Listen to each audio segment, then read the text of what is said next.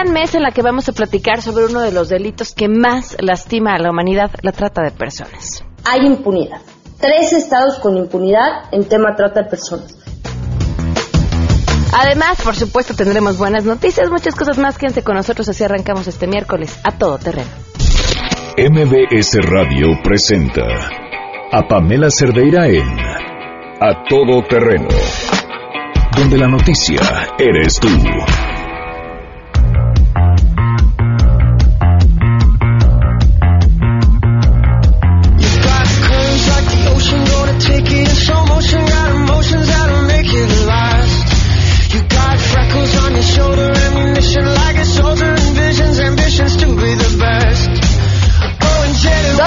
Con seis minutos. Bienvenidos a Todo Terreno. Gracias por acompañarnos en este miércoles primero de marzo del 2017. Arranca el tercer mes del año. Les digo, este año va a volar, se van a hacer más viejitos. Bueno, más viejitos todos, ¿no? Pero se van a hacer viejitos más rápido que los años anteriores. Algo de algo viene cargado, no sé de qué. Creo que de Trump viene cargado. El teléfono en cabina 5166125, el número de WhatsApp 553332.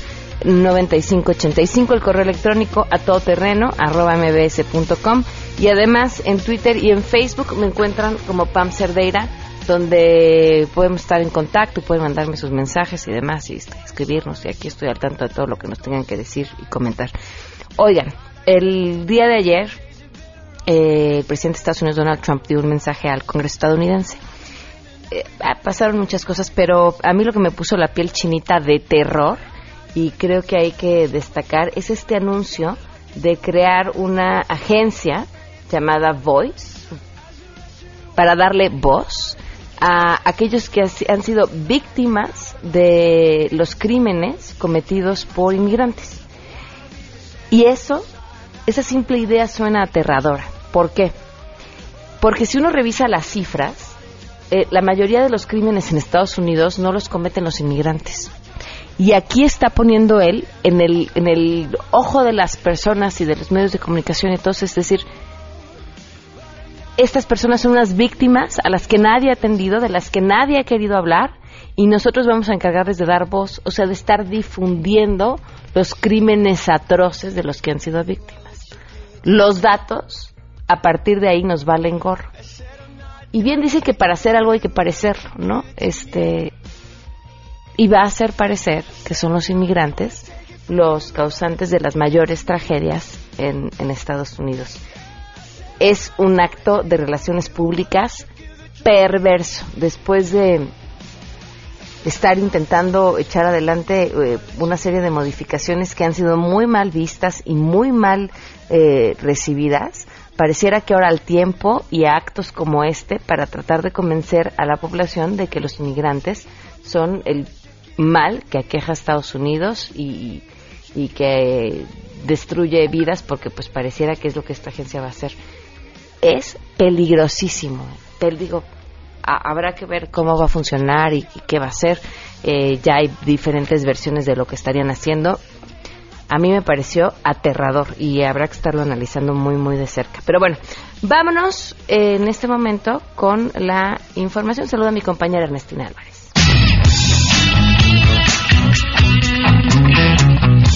El Instituto Nacional Electoral ordenó suspender los promocionales de Josefina Vázquez Mota como precandidata del PAN a la gubernatura del Estado de México por considerar que solo se promociona a un solo contendiente del Azul cuando el partido ha registrado a 11 precandidatos, lo que genera inequidad en la contienda, por lo que deberán bajarlo de su transmisión en un plazo no mayor de seis horas. En sesión extraordinaria de la Comisión de Quejas, la consejera Adriana Favela señaló que los partidos insisten en obtener spots de radio y televisión registrando a dos precandidatos o más, cuando la realidad es que solo están promocionando a uno. Las medidas cautelares fueron solicitadas por Morena y la comisión determinó que existe un uso indebido de la pauta y sobreexposición de la voz e imagen de Josefina Vázquez Mota que podría trascender el proceso interno y generar una inequidad en la competencia. La resolución señala que el PAN deberá cambiar los spots de Josefina Vázquez Mota por genéricos y no podrá promocionarse más a la precandidata durante las precampañas que concluirán este 3 de marzo, reportó Ernestina Álvarez.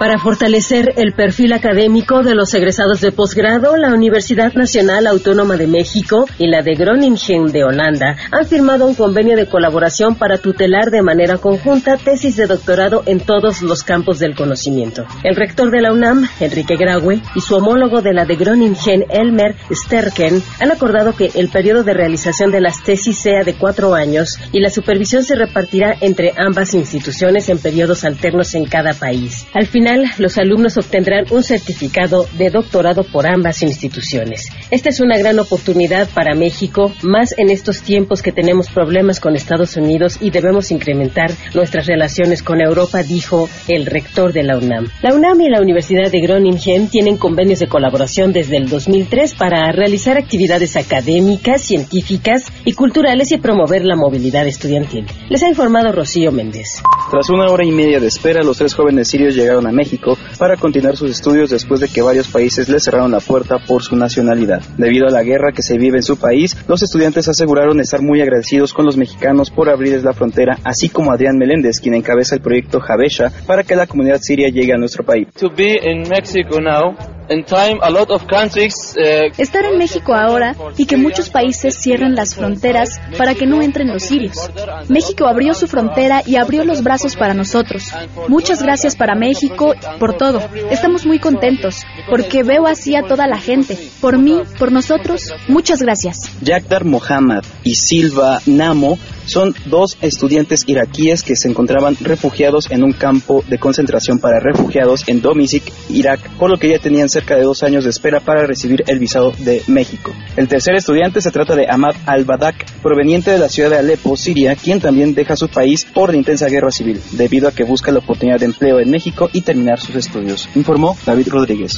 El cardenal Norberto Rivera Carrera ofició en la Catedral Metropolitana la misa con motivo del miércoles de ceniza que marca el inicio de la cuaresma. Durante la homilía, el arzobispo primado de México y los feligreses oraron por los gobernantes para que tengan la sabiduría que les permita hacer frente a las injusticias que se cometen contra los mexicanos que radican en el extranjero, así como para disipar el odio contra los migrantes. Una clara visión a futuro y los llene de sabiduría para oponerse a las injusticias que se cometen contra los mexicanos en el extranjero. Para que el Señor derrita en nosotros el hielo de la indiferencia, venza la resistencia de los incrédulos y disipe las tinieblas de los sembradores de odio ante los migrantes y los que cruzan nuestro país en búsqueda de, un mejor, de una mejor calidad de vida. Escúchanos, en este marco, Rivera Carrera hizo votos para que en estos tiempos se multipliquen los actos de caridad y justicia, informó René Cruz González.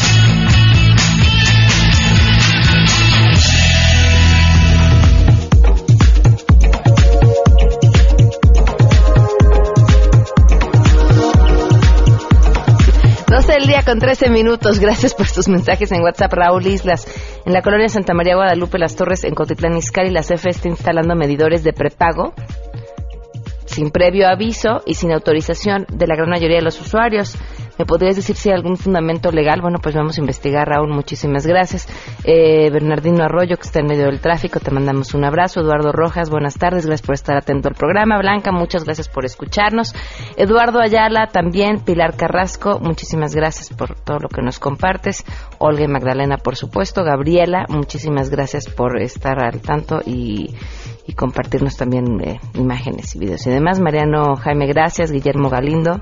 Oigan, eh, felicidades a Juan Luis Negrete, que el día de hoy que ah, coopera casi siempre con los eh, viernes de premios, con su composición y siempre está atento a todo lo que decimos. hoy cumple 50 años. Muchísimas felicidades, Juan Luis. Vamos con las buenas.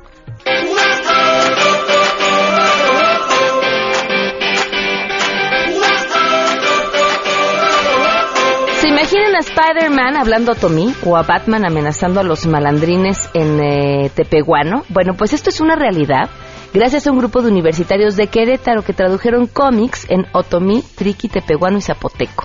Estos estudiantes llevan a cabo el proyecto con el objetivo de incentivar el orgullo de hablar estas lenguas, integrarlo a la sociedad contemporánea. El maestro Pedro David Cardona, coordinador del proyecto, señaló que esta propuesta forma parte de la campaña Dilo en tu lengua, que consiste en la incursión de las lenguas indígenas en las redes sociales. Las traducciones fueron elaboradas por los estudiantes de posgrado Eduardo Vicente, Inocencia Arellano, José Manuel Hernández y Miriam Martínez, quienes son hablantes de lenguas indígenas y están encargados de adaptar las frases a los contextos de las comunidades. Como antecedente de esta campaña, entre el 2015 y el 2016, los universitarios tradujeron al zapoteco las historietas de Mafalda y el hombre araña, y en las cuales se adaptó el contexto de estos personajes a la vida cotidiana de los habitantes del istmo en Tehuantepec, en Oaxaca. Eh, fíjense, eh, uno diría, ¿por qué es importante? En el año pasado, que estuvimos en contacto con diferentes comunidades indígenas, lo que más nos llamaba la atención es que nos decían que eran víctimas de discriminación, sobre todo cuando las personas las oían hablando en su lengua. A partir de ahí es que las trataban mal. Y uno dice, ¿por qué? ¿Por, qué habría que discriminar a alguien a quien no entiendes en lo que te está hablando? Y la respuesta de ellos era bien interesante porque decían, es que creen que los estamos criticando. Y como creen que los estamos criticando, entonces no les gusta que hablemos en nuestra lengua. Y bueno, bien dicen que un pueblo que sabe de dónde viene es mucho más difícil eh, que sea manipulado. Entonces, es importante rescatar, reconocer y ser orgullosos de lo que tenemos todos. Eh, por supuesto, en este caso, las comunidades indígenas y a partir de esto, este trabajo que están haciendo estos estudiantes es grandísimo. 12 con 16 minutos. Vamos a hacer una pausa y volvemos a todo terreno. Más adelante, a todo terreno. La esclavitud sigue siendo uno de los problemas en nuestra sociedad y ustedes preguntarán ¿y cómo? Pues a través de la trata de personas, de eso vamos a platicar de eso. Si te perdiste el programa A Todo Terreno con Pamela Cerdeira, lo puedes escuchar descargando nuestro podcast en www.noticiasmbs.com. Pamela Cerdeira regresa con más en A Todo Terreno, donde la noticia eres tú. Marca el 5166125. Respirar para sacar la voz, despegar tan lejos como un águila veloz. Respirar un futuro esplendor, cobra más sentido si lo creamos los dos. Liberarse de todo el pudor. Tomar de las riendas, no rendirse al opresor, caminar erguido sin temor, respirar y sacar la voz.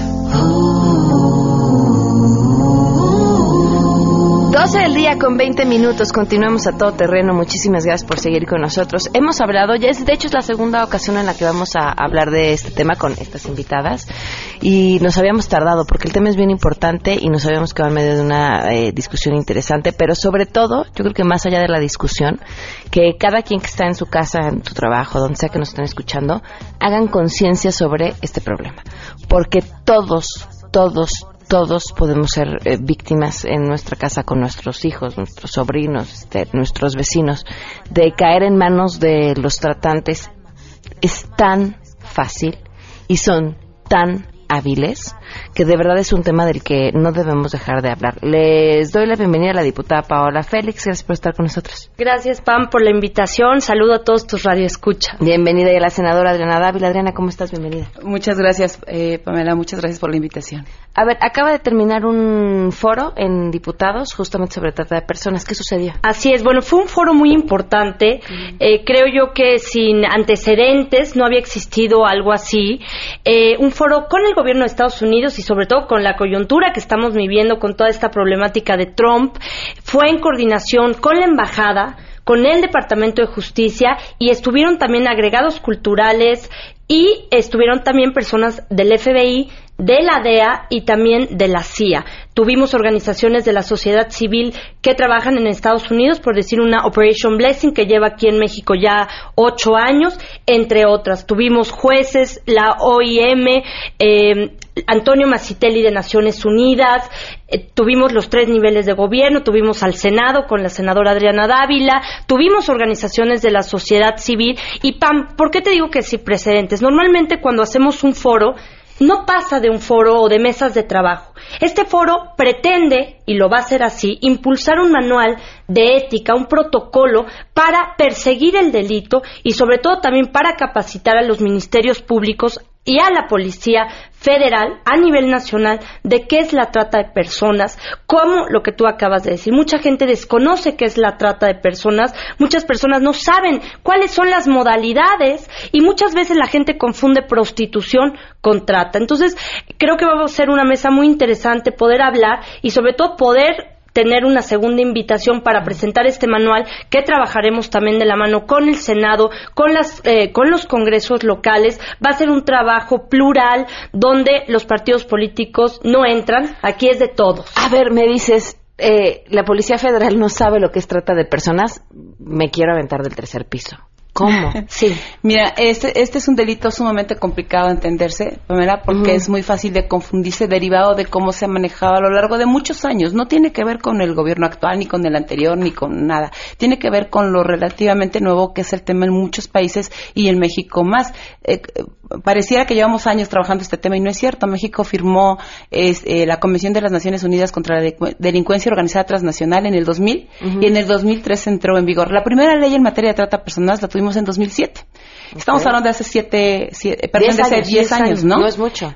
no, no porque finalmente es un delito que al estar confundido, tú llegas a veces con ministerios públicos o fiscales y como tienen muchos otros temas que son transversales en esta, por fines de explotación, entonces se puede confundir muy fácilmente con otros delitos. Ayer mismo que teníamos una reunión de trabajo que yo le agradezco al subsecretario Campo que haya acudido al Senado de la República, porque pudimos hacer el análisis de la, de la, del informe 2015 que fue publicado y es ahí cuando te das cuenta cómo se está castigando el delito en algunos lugares y cómo se está desatendiendo a algunas víctimas y cómo algunos gobiernos están haciendo una simulación.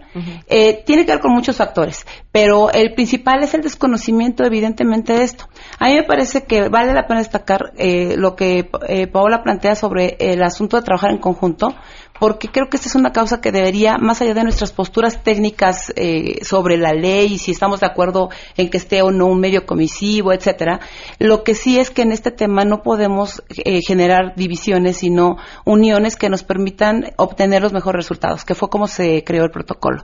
Y sí, es para darse un tiro cuando ves que hay operadores de la ley o jueces que no, conocen y que cuando sentencian o integran carpetas de, averiguaciones que, lo demostramos con el informe, resulta ser que utilizaron no una ley en materia de trata de personas, que de por sí tiene sus bemoles, sino usaron, bueno, en algunos otros casos que, no quisiera mencionar los, los datos, te mandaré tan pronto tenga ya después de la reunión ayer con Campa, que nos quedaron de mandar los datos complementarios, te, te diré que hay estados en los que castigan con una ley, por ejemplo, de carácter comercial que tiene que ver con el cierre de giros negros y, resulta ser que hacen los operativos basados en esa ley porque no están permitidos los giros llamados giros negros que no deberían estar permitidos si son giros negros, es decir, son prohibidos, ¿no? Este, pero resulta ser que después se hacen investigaciones y estos se cierran aparentemente y luego se abren. Lo que no sabemos es si se abren por los mismos dueños o se abren por otras personas que tienen que ver con otra ley que es la de extinción de dominio, es decir, esos bienes que son recuperados aparentemente para eh, ayudar a las víctimas de trata. Otro de los datos que vimos es que se han reportado cientos y cientos de víctimas rescatadas o miles y miles de víctimas rescatadas y resulta ser que cuando tú ubicas y ves las cifras no coinciden de dónde están rescatadas y cuántas atenciones hay. Por ejemplo, hubo un operativo en el que se rescataron, ellos dicen, doscientas y tantas víctimas, que fue un tema de trabajo forzado en, en, Coahuila, que ahí hay una confusión de explotación laboral y trabajo forzado. Pero bueno, fue básicamente personas que estaban en condición de trabajo forzado eh, en Coahuila. Se rescatan 238 personas y resulta ser que solo reciben una atención médica cada uno, una atención psicológica y solo seis atención de carácter legal. Lo cual significa que tenemos en indefensión a un gran número de personas. ¿Qué es lo que queremos con esto? No es echarnos culpas todos, es ver cómo, de, qué manera logramos trabajar en conjunto para hacer lo correcto como sociedad que nos ha llevado a descomponernos. Yo creo que ahí me gustaría agregar, porque el informe de la intersecretarial, que ha sido un instrumento fundamental para trabajar. Yo pertenezco a la subcomisión y que se ha tenido una participación y que se ha visto. Es un trabajo donde participan no solamente SEGOV, sino está la Secretaría de Turismo, Transportes, entra la Comisión de Derechos Humanos, entra el Senado, entran otras organizaciones, otros eh, organismos dentro del gobierno que van fortaleciendo este informe. Lo que comentaba la senadora es importante, pero sí hay que aclarar que los operativos que se hacen muchas veces o se iban a CEAF las víctimas, pero de ahí se van canalizando porque es un trabajo conjunto. El, el protocolo o el documento de la intersecretarial, el informe anual, pretende recopilar todos estos datos y ser un instrumento que recopila de diferentes estados la información. A mí me gustaría aquí mencionar algo. Hay estados que no cuentan con instancias, que no cuentan con fiscalías en atención al delito de trata de personas, Pam.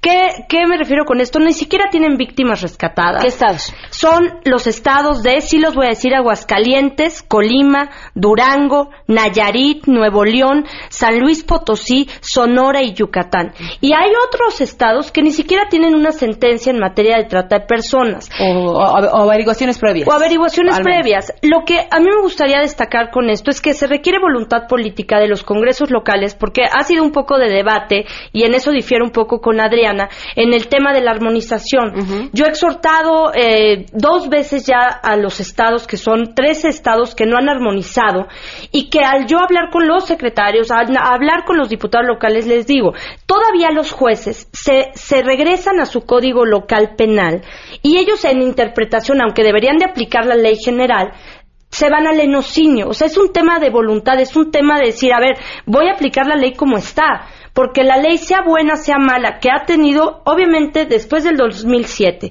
tener un proceso de una ley al 2012, toda ley es perfectible y creo que estamos en un momento de hacer eh, ajustes, de poder perfeccionar el marco jurídico de la ley, pero eso no se refiere a que en los estados donde hay mayor número de trata de personas, donde los estudios que traigo aquí, que son de organizaciones no mexicanas, de otros países, dicen, ¿por qué no hay sentencias de trata en estos estados donde hay trata? donde se denuncia por qué nos está persiguiendo y por qué los ministerios públicos no están aplicando la ley como debe de ser. Y eso es un llamado de atención, y lo he dicho, de exhortar a estos gobernadores, a los congresos locales, de que en verdad empiecen a tomar el tema de trata como un tema serio. La trata de personas no solamente está en los centros nocturnos o se confunde con prostitución. La trata de personas se encarna en niños de 5, de 8 años, tú lo sabes, Adriana. De, 12 años de 12 están siendo reclutados por redes criminales, concretamente el narcotráfico. ¿Cómo, son capturados la mayoría de estas víctimas? Eh, ellos son enganchados por muchos métodos, pero se usan varias cosas que es parte de la discusión que hemos tenido, entre ellos el engaño, el abuso de una situación de vulnerabilidad. Hay incluso un documento de ley 1 DC que, que habla sobre ese tema y que tiene que ver con condiciones de pobreza, de marginación eh, que tiene que ver con condiciones de hogares desarticulados, que tiene que ver con condiciones de hogares que no cuentan con una armonía interna familiar y entonces los niños o niñas al querer escapar de esos lugares entran a redes sociales o son captados eh, por estos tratantes que están buscando cómo distribuir mercancía humana. Hay algunos casos en los que eso no, no es un factor fundamental, pero sí utilizan, por ejemplo, la fuerza. Quiero mencionarte dos casos. Uno que fue muy sonado durante muchos años y que no se ha tratado nunca como un asunto de trata de personas, que es el caso de eh, eh, Tamaulipas, San Fernando, Tamaulipas, las fosas, recordarás. Claro. Eh, literalmente la, delincuencia organizada, los cárteles llegaron raptaron a más de 70 migrantes, que esa es una preocupación que nosotros tenemos hoy. ¿Qué va a pasar con los migrantes de Centroamérica que, quieren, que quieren seguir pasando a Estados Unidos, los repatriados y que van a estar en estaciones migratorias. De hecho, presentamos un punto de acuerdo para pedirle al gobierno que establezca un programa que, que hable también con los eh, presidentes de Centroamérica. O sea, no podemos estar todos volteando hacia Estados Unidos sin saber qué vamos a hacer con el proceso migratorio y que va Que de por sí ya en su paso por nuestro país les va como en feria. correcto, y que tendríamos que estar también revisando que la política migratoria funcione en este país. Y entonces nosotros lo que hemos dicho es, eh, no podemos seguir persiguiendo el tema de un delincuente menor eh, que, que, evidentemente tiene que seguirse, no es que sea, eh, no deba hacerse, pero eh, la trata de personas eh, cuyo origen, que es la Convención de las Naciones Unidas contra la Delincuencia Organizada Transnacional, Pamela, tiene que ver justamente con delincuencia organizada. Y mientras nosotros estemos dejando que estas redes criminales estén, o las autoridades estén distraídas viendo a ver si detienen a, a un eh, explotador, ¿no? Los que distribuyen esas cadenas de explotación están en las Islas Caimán o en algún otro lugar rascándose el ombligo y gastándose todo el dinero porque dentro de esta convención vienen tres protocolos, entre ellos uno de lavado de dinero. Es decir, las autoridades tienen obligación de investigar también esas cuentas que te llevan a conocer lo que es delincuencia organizada. Pero no se hace. No se hace. Y mira, eh, en esa parte de lo que yo he planteado, eh, los conceptos que usamos, eh, tanto Paola y yo, y con esas diferencias, lo que decidimos fue trabajar en conjunto más allá de las diferencias. Haces a un lado tus diferencias y sigues con lo que sí. Trabajan en lo que claro, están de acuerdo. Claro, y lo que estamos de acuerdo es, ella le llama armonización y yo le llamo aplicación. ¿No? O sea, tú aplica la norma que tienes, ella dice armoniza tus leyes, yo digo, aplica la que tienes, que ya es una general que por supuesto lo que lo que nosotros hemos visto es cuando se dice sí funciona eh, y cuando dices tú, en México el problema no es un, un, problema de leyes, sino de aplicación de las mismas, cuando empiezas a revisar te das cuenta que sí, porque los huecos que deja las leyes uh -huh. son los que usan los eh, delincuentes para poder, por supuesto, cometer conductas ilícitas de cualquier tipo, ¿no? Es, es, es muy importante que tengamos un buen marco y además es una obligación del legislativo, por eso la gente se enoja tanto con nosotros porque dice, oye, les pagamos muchísimo dinero a estos y se van y se rascan el ombligo y se duermen en las curules cuando tendríamos que estar aplicando se dan monos, aprovechar no, todo, coches claro, y, y, pero, y, se enoja mucho la gente Ajá. porque no porque no hacemos lo que nos toca no nuestra obligación en este momento y lo veo así es presentar los exhortos, seguir trabajando, también presionar para que las instituciones, los gobiernos, los congresos locales hagan su trabajo en materia de trata. Yo te voy a decir, cuando hablamos de trata, la gente dice, pero ¿qué es la trata? La trata es la esclavitud del siglo XXI. Tenemos que entender eso. Los seres humanos siendo tratados como mercancía sin ningún valor y hay diferentes modalidades explotación sexual trabajo forzoso extracción de órganos embarazo células forzado. vivas embarazo forzado matrimonio servil pero esto toda esta tipificación que viene en el en el artículo 10 hay algo que creo que se ha dejado a un lado que es esta ramificación que empieza a enlazarse con el narcotráfico. Los menores de edad usados para la venta de armas, para la venta de narcóticos, para transportar, para ser sicarios también. También está la pornografía infantil que obviamente dentro de la ley de trata no se contempla, pero que es una también de las formas uh -huh. en la que se va conjugando. Entonces, que, que perdón, nada más ahí quisiera hacer una precisión. Nosotros planteamos, por ejemplo, el embarazo forzado que no está en la actual eh, ley y uh -huh. sí lo estamos incluyendo, que es una diferencia de subrogación de vientres de lo que está pasando en Tabasco. A ver, vamos a hacer una pausa sí. y ahorita nos explicas exactamente de qué claro, se trata. Claro. 12 con 34, volvemos.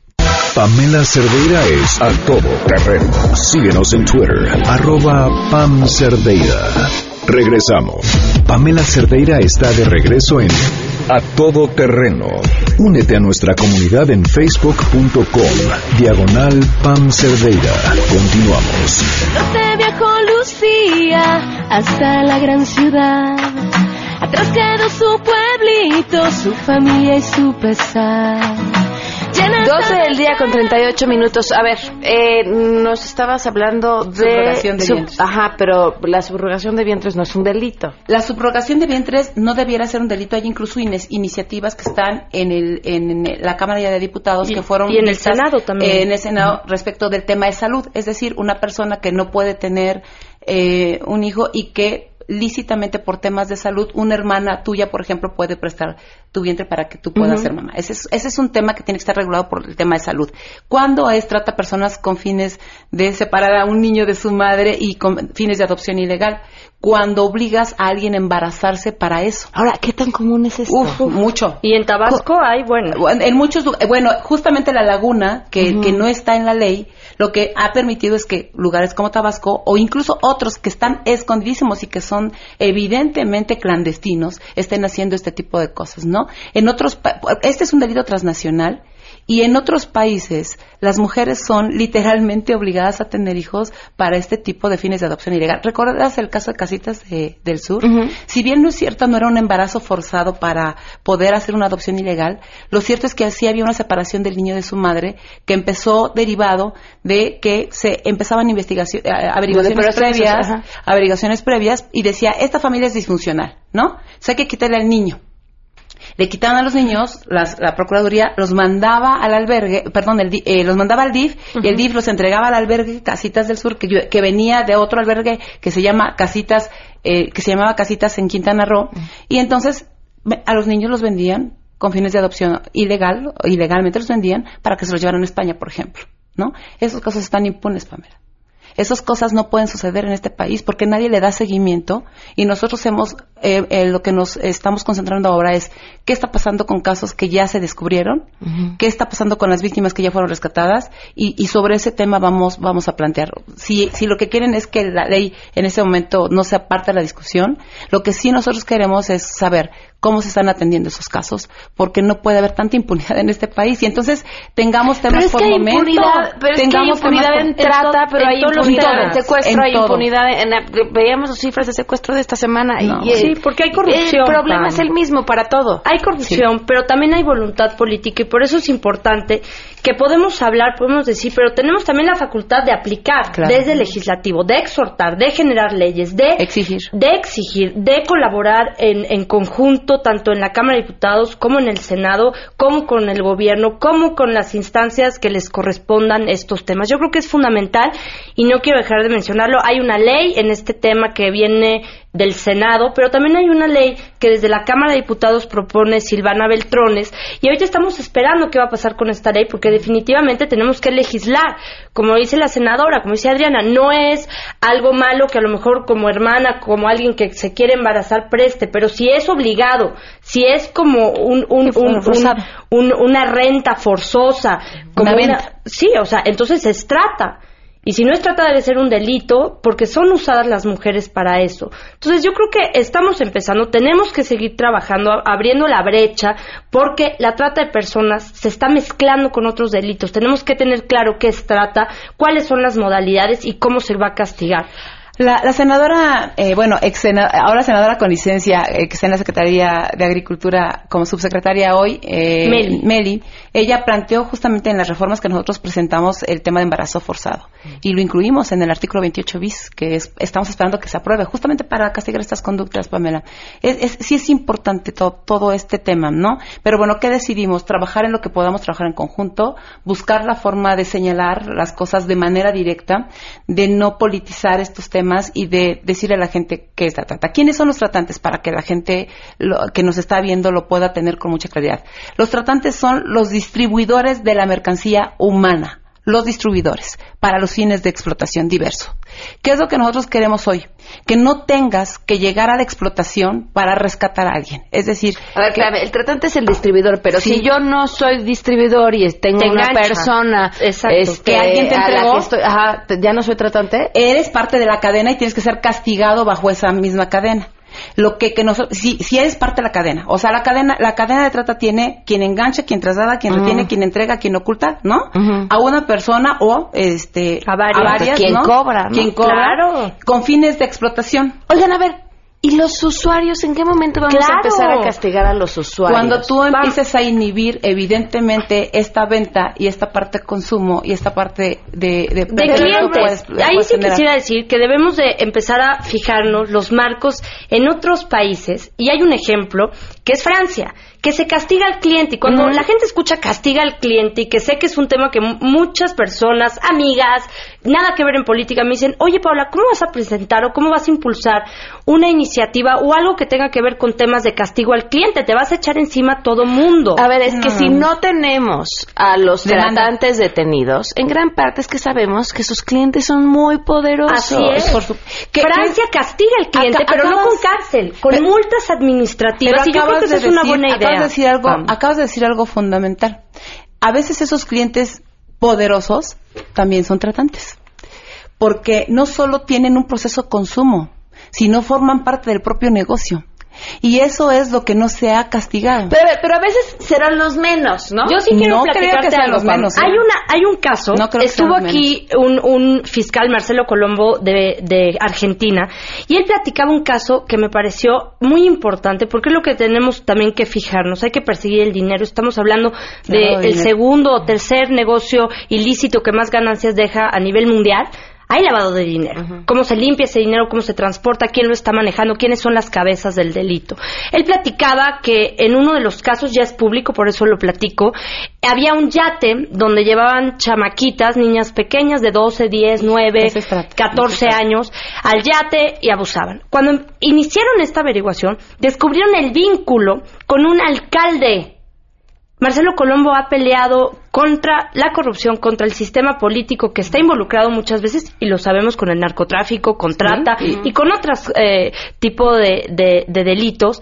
Y esa es la parte que tenemos que empezar a empujar. La conciencia de los funcionarios públicos de perseguir el delito, sea quien sea, de tener en verdad el apoyo y ir de la mano con El- el sociedad castigo civil a quien sea. y el castigo a quien sea A quien quien esté cometiendo el delito. Entonces, cuando yo platicaba esto, me decían, pero ¿cómo el fiscal? Pues el fiscal descubrió dentro de la política, alcaldes y en otros estados, en Estados Unidos nos platicaban, en Utah, un procurador que también estaba involucrado en pornografía infantil. Hay que perseguir a las cabezas del crimen, porque cuando estás en un espacio de poder, proteges. Y esa es la Deberías forma... proteger. No, debes de No, proteger. pero no, pero no los delincuentes. Sí, pero no a los Sí, delincuentes. deberías Entonces, proteger a las víctimas. eso, eso es lo que ha sucedido. Yo creo que es fundamental tener espacios, espacios de diálogo, pero también que, que sepan que hay personas como la senadora, como yo, como otros activistas, como otras personas, que le hacemos frente a la corrupción, que le hacemos frente a las mafias y que a veces uno dice, hay miedo. Ahorita nuestro trabajo es legislar y nuestro trabajo es hacer el señalamiento por medio del exhorto, al igual que podemos hacer un señalamiento en las delegaciones donde sabemos que hay prostitución, pero que también hay trata. Vimos los operativos que se hicieron en la Ciudad de México, en los hoteles donde había víctimas. Entonces, yo creo que eso es eh, la atención fundamental, pero no podemos dejar lo que te enseñaba hace rato, la prevención. Sin la prevención, A ver, me queda un minuto. Yo creo que... So- solo quiero plantear un caso. Cierren, sí, Rapidísimo y con eso te cierro. Mira, eh, cuando se habla de este tipo de complicidades, el caso concreto que no se ha visto como tema de trata de personas es Ayotzinapa.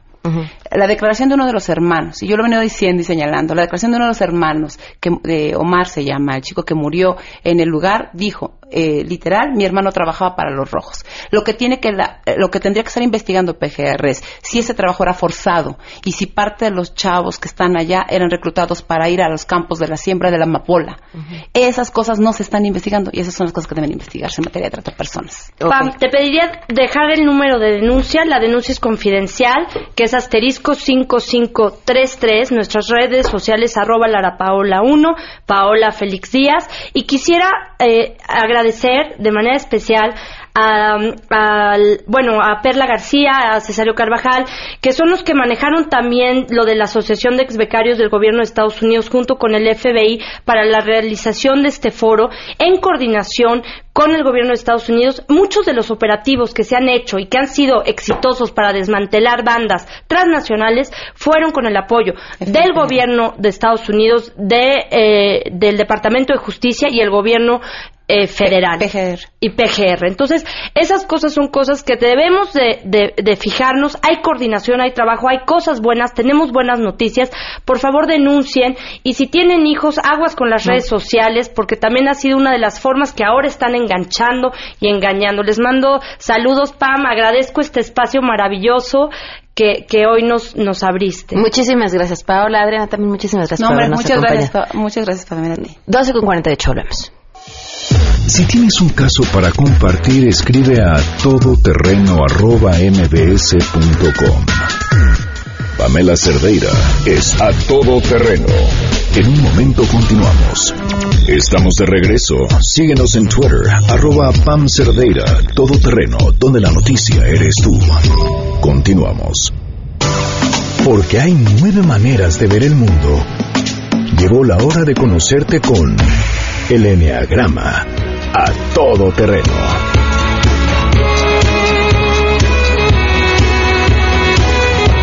Del día con 51 minutos. Continuamos a todo terreno. Gracias por sus mensajes. Les recuerdo cómo estar en contacto. 5166-1025 es el teléfono en cabina. El número de WhatsApp 553332-9585. Y en Twitter y en Facebook me encuentran como Pam Cerdeira. Andrea Vargas, Adelaida Harrison ya están con nosotros.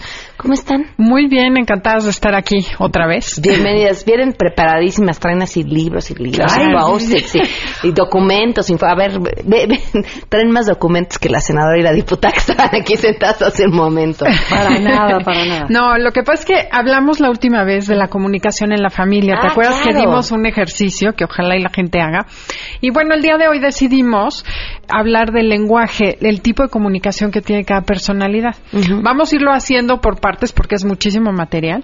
Pero la idea es empezar hoy a tocar eh, personalidades emocionales. Y mira, Pamela, queríamos tocar la comunicación porque a través de la comunicación del lenguaje no verbal y verbal, tú puedes conocer tu tipo de personalidad. Entonces, para todas esas personas que dicen, bueno, yo no sé qué personalidad tengo, escúchenlo, porque a través de eso dices, híjole, sí, ese soy. Ok. ¿Ok?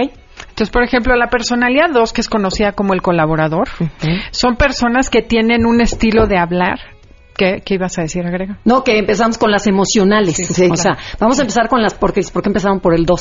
Vamos a empezar con las personalidades emocionales que son las que perciben la vida a través del corazón. Filtran, no usan tanto la cabeza ni el, ni el, estómago. Y sino son es- personas efectivamente muy emotivas. El 2 es el que más exagera el rollo emocional.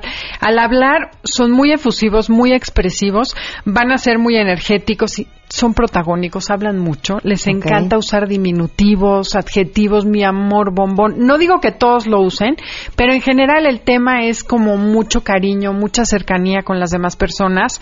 Eh, halagan mucho a los demás y los hacen sentir muy importantes. Su lenguaje ver- no verbal generalmente es muy sonriente, son cálidos.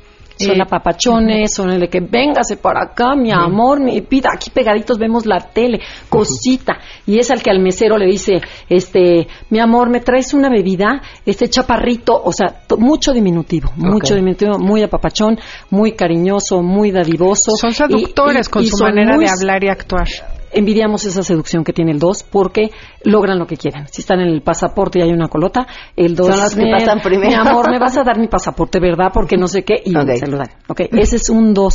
Y el cuerpo no nunca caminan no derecho porque quiero que me vean porque soy seductora, pero siempre hago paradas, como en que te ayudo, en que te ayudo, en que te ayudo. Están listos con el celular para contestar cualquier llamada porque yo soy la mejor la persona más servicial que existe en este territorio. Por ejemplo, en las empresas se quejan de ellos porque dicen, no trabaja, se la pasa cotorreando con todo el mundo. Pero ellos tienen, tejen redes sociales, son el Facebook de la empresa.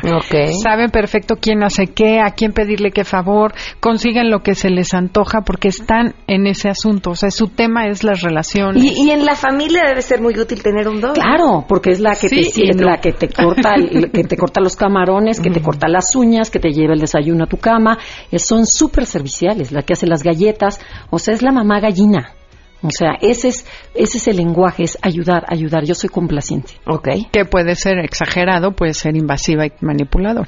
O sea, Claro. todas Sí, las a ver, a ver, personalidades. La gente que te dice mi amor y que no conoces también a veces Y puede sonar muy falso. Ajá, y, fí- y físicamente, por ejemplo, este, esta personalidad se, se ve más en mujeres, es por ejemplo la mujer sexual, la que lleva así el escote de ¿qué tal? ¿Cómo están? O sea, y que te está seduciendo, o la también la persona que tiene vestido de florecitas así, que ay, le traje estas galletitas, o sea, ambas son dos, por eso se puede confundir, pero son diferentes tipos de dos, que esa Ok. es otra cosa. Bueno, vamos al 3 porque si no, no nos da tiempo. El 3 es la, su lenguaje verbal. Son personas que hablan directo, muy eficientes, corto, conciso, muy directas. Todo lo contrario de la 2. Y eh, ¿qué Son ejecutoras, choca la gente lenta. Hacen mucho con la cara, con la cabeza, como que asienten para que ya te calles. Cuando se aburren o ya los estás hartando, empiezan a decir que sí, así. O sea, que tú haces eso, Pamela, Sí. cuando ya te calles, cuando ya quieres callar. Entonces apúrense. Hay ¿qué tiempo, no, y fíjate, el, el tres es- son esas personas que quieren que las admires. Entonces caminan muy elegante, que dices, mira, mira esta señora qué guapa, qué elegante, o este señor qué atractivo. Trae la pluma perfectamente, el traje muy bien, o sea, muy limpios, muy pulcros, se ven muy jóvenes, o sea, físicamente se ven como atletas. Ok. Entonces dices, yo quiero ser como estos, son como íconos a seguir. Les Sí. encantan los espejos. Ajá, les encantan los encanta dar espejos. una buena imagen. Sí. Y, y sin embargo, siempre están deprisa, entonces no saben escuchar. Es por eso lo que dice Adelaida de órale, órale, órale, porque ya me tengo que ir. Ok. Traigo muchos rollos en la, en la cabeza. Sin embargo, su lenguaje verbal son buenísimos para vender. Te venden lo que quieran, dicen pescado a los pescadores. Este, o sea, lo que quieran, pero se la creen y se venden a ellos mismos y hablan mucho de sí mismos. Yo hice, yo logré, porque yo mi casa, porque mi negocio, porque mira, ese es un tres. Sí, también es una respiración corta, rápida, concisa. O sea, son gente objetiva, a la meta. Y van por la vida así, caminan muy rápido en la calle. Ok. Ahora vamos con el 4. Ujú. La personalidad 4 se le conoce como el creativo.